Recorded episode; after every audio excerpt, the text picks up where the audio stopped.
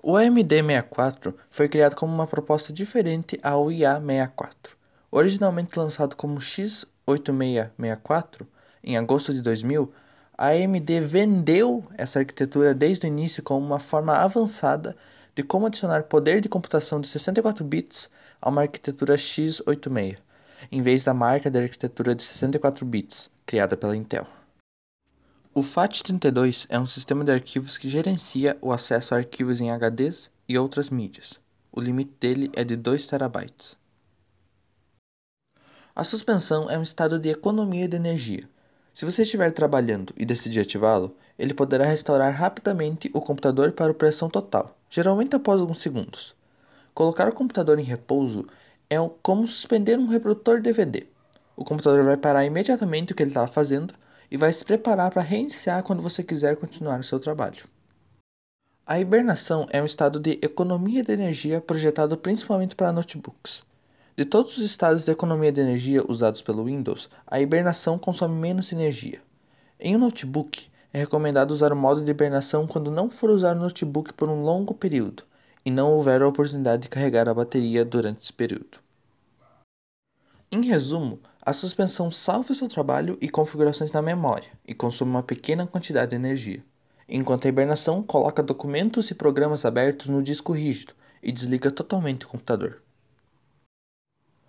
A tecnologia Dual Channel foi desenvolvida para acompanhar a velocidade dos processadores.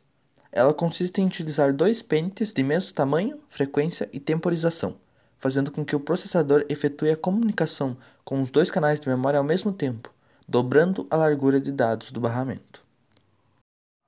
As vantagens que ele possui em relação ao single channel são: ele possui uma performance superior, mensurada entre 40 a 65% para jogos em sistemas integrados, possui taxas de transferência superiores em comparação a sistemas single channel, e em caso de uma das memórias apresentar qualquer erro, precisando que ela seja removida, a outra memória instalada manterá o PC em funcionamento até o conserto da outra peça. Os HDs não são fechados a vácuo.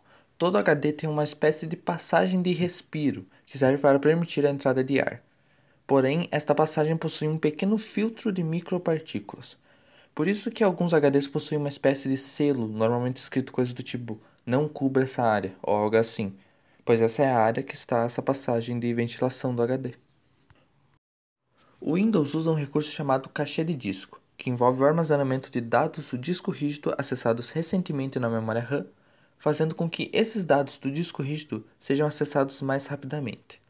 Cada vez que o processador deseja acessar o disco rígido, o computador fica lento, porque tem que esperar que os dados sejam carregados do disco rígido.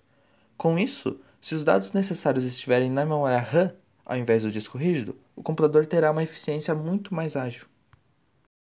No RAID 0, é implementada a distribuição. Os dados são subdivididos em segmentos consecutivos que são escritos em sequências, através de cada um dos discos de um conjunto. Cada segmento possui o tamanho definido em blocos.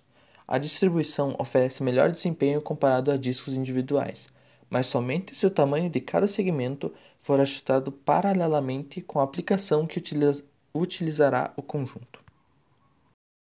Já o RAID 1 é o nível RAID que implementa o espelhamento de disco. Para essa implementação, dois ou mais discos são necessários. O funcionamento desse nível é muito simples. Todos os dados são gravados em discos diferentes. Então, se um disco falhar ou for removido, os dados armazenados no outro disco permitem que o sistema funcione sem interrupções, já que as informações foram todas espelhadas pelos discos. O RAID 0 mais 1 é uma combinação do nível 0, distribuição, e o nível 1, espelhamento, onde os dados são divididos entre os discos para melhorar o rendimento, mas também utilizam outros discos para duplicar as informações. Assim, é possível utilizar o bom rendimento do nível 0 com a redundância de dados do nível 1. No entanto, é necessário pelo menos 4 discos, em quantidade par, para montar um RAID desse tipo. Tais implementações fazem do RAID 0 mais 1 o mais rápido e seguro, porém o mais caro de ser obtido. O RAID 10 também é outra combinação do nível 0, distribuição, e nível 1, espelhamento. Cada par será espelhado, garantindo redundância de dados, e os pares serão distribuídos, melhorando o desempenho. Assim como o RAID 0 mais 1, o RAID 10 exige ao menos 4 discos rígidos.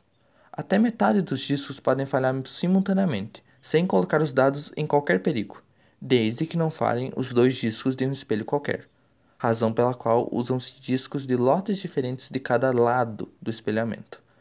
Esse RAID é o nível recomendado para a base de dados por ser um dos mais seguros e mais velozes, assim como qualquer outro uso onde a necessidade de economia não se sobreponha à segurança e desempenho da informação.